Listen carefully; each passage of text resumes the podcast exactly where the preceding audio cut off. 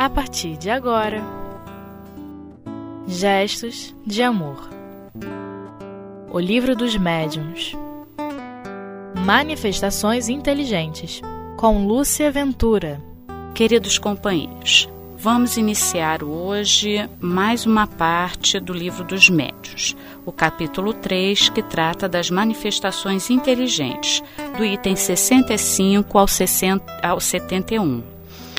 Kardec começa no item 65 reportando ainda ao capítulo anterior, que é das manifestações físicas, falando sobre as mesas girantes. E ele nos diz que se levássemos em consideração só o aspecto da movimentação das mesas, é, poderíamos é, relacionar a, a esse fenômeno um efeito puramente mecânico, uma corrente magnética ou elétrica. Mas acontece que o fenômeno não se dava só de movimentação pura e simples das mesas. Havia um aspecto de demonstração de uma vontade independente.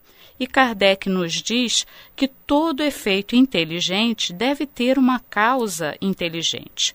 Por isso, ele começa a nos explicar como ele e a sua equipe, os trabalhadores que estavam com ele, começaram a perceber que havia essa vontade independente que hoje nós chamamos de espíritos. No item 66, ele começa a nos dizer o seguinte: para que uma manifestação seja inteligente, não é necessário que ela seja eloquente, espirituosa ou erudita. Basta que ela prove ser um ato livre e voluntário, que exprima uma intenção ou responda a um pensamento. Porque nós vamos ver que no decorrer dos estudos e das pesquisas e observações, Kardec pôde comprovar que muitas vezes, mesmo no simples levantar e baixar da mesa, havia a demonstração dessa vontade. Não havia a palavra escrita nem falada, mas havia a demonstração da vontade. Porque a mesa, ela se movimentava, ela dava pancadas, de acordo, às vezes, até com a vontade, com o pedido, digamos assim, o pedido dos médios presentes e às vezes os pedidos eram feitos e a mesa se movimentava de modo totalmente contrário ao que foi pedido.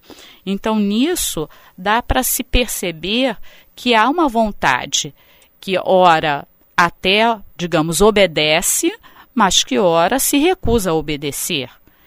Kardec nos dá o exemplo do catavento, que o catavento é uma força mecânica. Se o vento existe, o catavento vai girar. Mas se não existe o vento, o catavento não gira.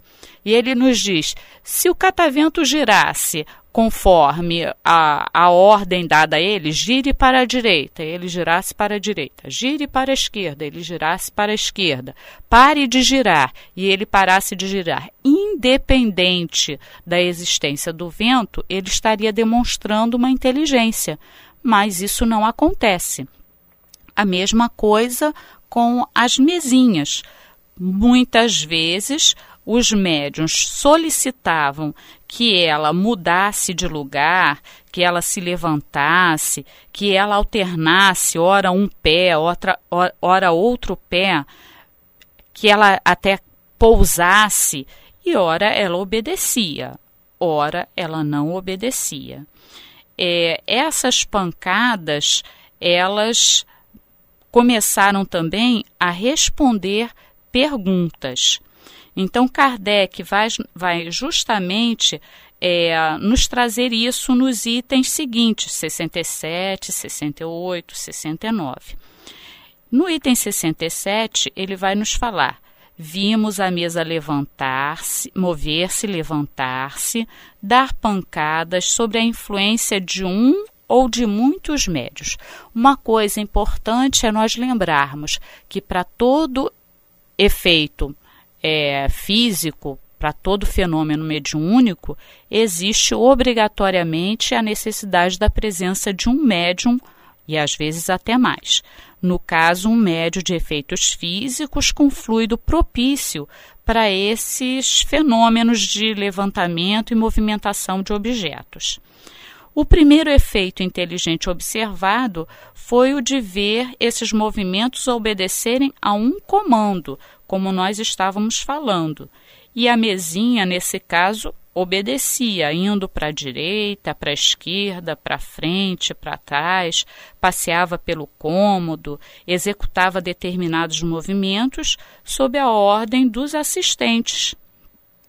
Nesse caso, Kardec nos diz que é evidente que não havia fraude, pois ele conhecia todos os médios, as pessoas que participavam da reunião mediúnica, conhecia a idoneidade, a honradez dessas pessoas, sabia que elas estavam ali sem interesse algum, é, colaborando nas pesquisas de livre espontânea vontade, sem interesse de ganhar algum status, reconhecimento, fama ou mesmo dinheiro. Então, Kardec nos diz é, da veracidade desses fenômenos que foram logo observados. Kardec continua nos dizendo também sobre é, essas pancadas que não só a mesa se movimentava, mas também ela produzia sons bem diferenciados. Então, novamente, como nós vimos lá no estudo sobre os sistemas, como relegar, né, como dizer que tudo isso era produto simplesmente de uma força magnética, elétrica, de um fenômeno mecânico, se os sons variavam, se havia produção de batidas de tambor, barulhos de, de tiros, como se houvesse uma guerra, né, uma batalha transcorrendo, o ranger de uma serra, marteladas ritmos diferentes de áreas. Áreas é um tipo de música é, bem próprio da época de Kardec. Então, como um, um efeito puramente mecânico estaria produzindo tantos sons diferentes e ainda por cima, voltamos a, a reforçar, obedecendo ou não à vontade das pessoas presentes àquela reunião mediúnica. É, Kardec nos diz que conclui-se que, já que havia ali uma inteligência oculta, ela deveria poder responder às perguntas, e ela respondeu de fato, através do sim ou do não por meio de um número convencional de batidas. Essas respostas eram bem insignificantes. Foi por isso que se teve a ideia de indicar as letras do alfabeto e de compor assim palavras e frases. Então, a partir do momento que se percebeu que a mesa obedecia a essa movimentação, a essas ordens que eram dadas, Kardec começou a pensar: bom, então podemos fazer perguntas que esse, esse ser inteligente, através da mesinha, vai nos responder. E a, a primeira forma de comunicação mais ostensiva e mais objetiva foi através de perguntas onde só cabiam as respostas sim ou não. Então era combinado com, com o espírito ou os espíritos presentes. Uma batida corresponderia ao sim, duas batidas corresponderiam ao não. As perguntas eram feitas e a, a espiritualidade se manifestava batendo a mesa é, de acordo com o combinado. É bom ressaltar que quando nós falamos em mesa, nós pensamos em mesas grandes, como a, atualmente vemos, não é? Mas à época, me, essa mesinha que era usada era uma mesinha pequena, né? Que hoje uh, quase não se vê mais. Uma mesinha pequena, de três perninhas, e que então era mais fácil para a espiritualidade com o fluido do médium movimentar. Não é a mesa tradicional que se usa hoje para uma sala de jantar ou a cozinha. Uma mesa bastante pequena. Vamos dar agora um pequeno intervalo para daqui a pouco voltarmos dando continuidade às ideias que Kardec nos traz sobre essas manifestações inteligentes, como no início aconteceram e como foram pesquisadas por Kardec e o seu grupo de amigos médiums e estudiosos da época.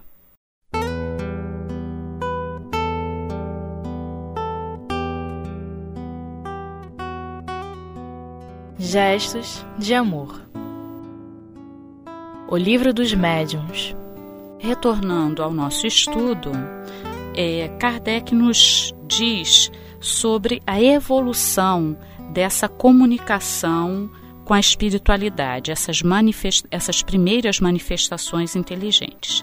Então, vimos a questão das panca pancadas, que reproduziam sons diferenciados, é, muitas vezes de acordo com o pedido que era feito pelos médiuns e pelos assistentes.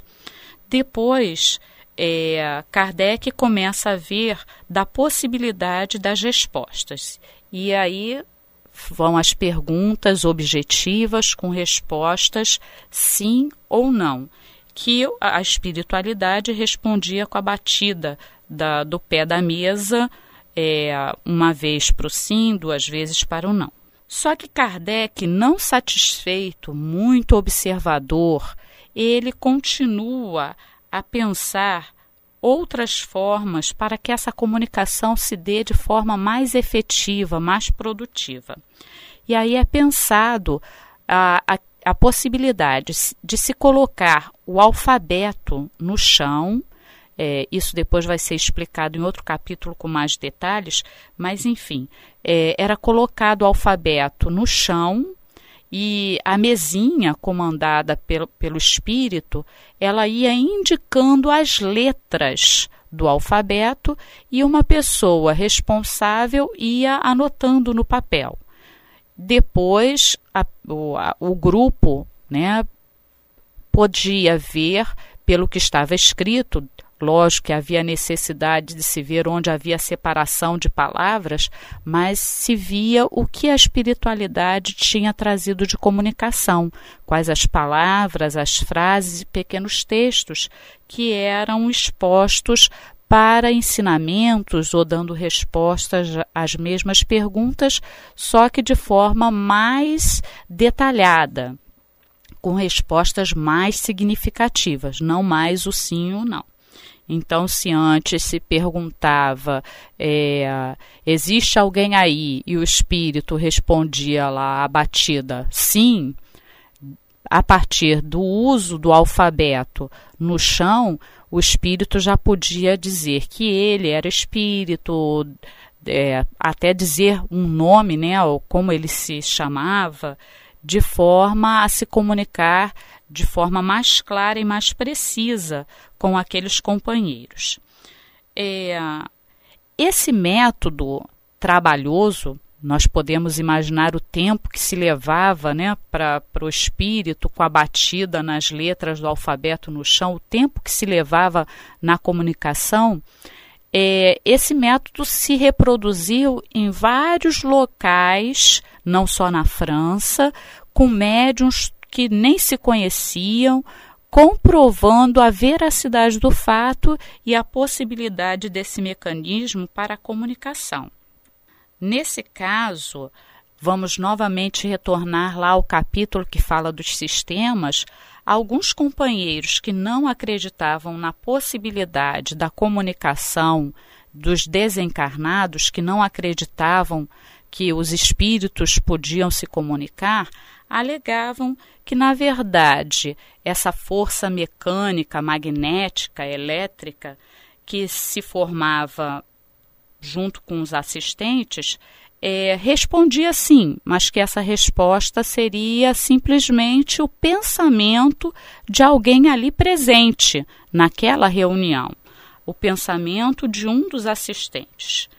E Kardec ele, ele nos diz: ora, o pensamento da, dando pancadas constituía um fenômeno ainda mais prodigioso do que todos aqueles que testemunháramos.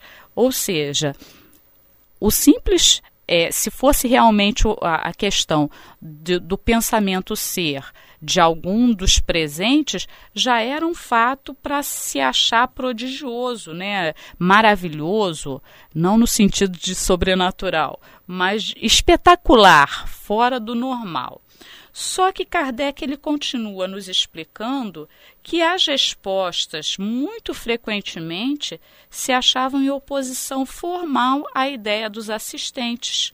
Ou seja, a resposta que era dada não condizia com o pensamento, com as opiniões das, dos assistentes. Era fora do alcance intelectual daqueles médiums e muitas vezes até fora é, do conhecimento linguístico. Às vezes, uma resposta vinha numa língua estrangeira e os médios a ignoravam. Então, como dizer que a resposta é, simplesmente refletia o pensamento de alguém presente à reunião, se a resposta dada estava fora do conhecimento das pessoas ali presentes, muitas vezes numa língua estrangeira? Então, Kardec vem nos mostrando é, a impossibilidade desse sistema é, reflexo, não é? de ser apenas o reflexo do pensamento de alguém ali presente. E no item 70, ele nos conta um caso bastante significativo para reforçar a ideia de que ali havia uma vontade oculta que se manifestava. Ele diz que num navio da Marinha Imperial Francesa, o, o, a tripulação resolveu é, produzir um, um, uma reunião mediúnica quando estava ancorado no mar da China. E conseguiram a resposta, algumas respostas de um espírito que havia sido tenente nesse mesmo navio e que havia morrido há dois anos. Então, em primeiro momento, né, respostas. É, poderia novamente, como foi dito anteriormente, ser o pensamento de algum dos outros marinheiros. Só que houve um detalhe muito significativo, que em determinado momento, através ainda das batidas, naquela questão da, da, da, da batida nas letras do alfabeto e, e, tal coisa, o espírito desse tenente, ele é, transcreveu a seguinte mensagem, né, ou comunicou: Peço-vos insistentemente que mandeis pagar a soma de, e aí disse uma cifra ao capitão, que lhe devo e que lamento não ter podido reembolsar-lhe antes da minha morte. Ou seja, o tenente havia desencarnado devendo um dinheiro ao capitão e ainda desencarnado, ele se incomodava por ter deixado aquela dívida. O capitão, num primeiro momento, não lembrou da dívida, mas foi procurar lá nos seus papéis, nos seus guardados, e achou realmente o documento da, em que o, o tenente havia assinado que devia aquela quantia exata ao comandante, né? E aí todos ficaram bastante espantados porque se nem o capitão se lembrava da dívida, como é que aquilo poderia refletir o pensamento de alguém ali presente? Fica realmente comprovado a existência de um espírito, de uma vontade é, oculta. No item 71, Kardec vai nos dizer que a arte de se comunicar através de pancadas alfabéticas foi se aperfeiçoando né, para deixar o processo menos demorado e que foram os próprios espíritos que indicaram outras possibilidades de comunicação. As primeiras comunicações é, fora das pancadas foi com a adaptação de um lápis a uma mesa leve, colocado e colocando sobre a, ao pé da mesa o, a folha de papel. Ainda era uma mesa é, significativamente grande, mas não tão quanto as nossas atuais. Né? E Kardec nos diz que depois eles pensaram que era melhor ainda uma mesa menorzinha que pudesse ficar em cima de outra mesa com um lápis preso, feito especificamente para a produção dessas comunicações. E a escrita, depois ainda as cestas e as caixas de papelão. Ora, cesta e caixa de papelão e mais tarde pranchetas, tudo materiais mais leves, menores, mais fáceis da espiritualidade é, movimentar. E aí a escrita se tornou corrente, rápida e fácil. Mais tarde ainda, os espíritos mostraram que não precisava de nada daquilo, bastava que o médium colocasse as mãos no lápis para poder escrever. E aí nós temos a psicografia tal qual nós a conhecemos hoje, diretamente é, com o lápis na mão do médium. É, Kardec nos é, finaliza o capítulo dizendo que mais tarde ele volta ao assunto trazendo mais algumas explicações, mas que o principal é mostrar a intervenção de uma inteligência oculta ou espírito nesse processo de comunicação finalizamos aqui o capítulo 3 do livro dos médios.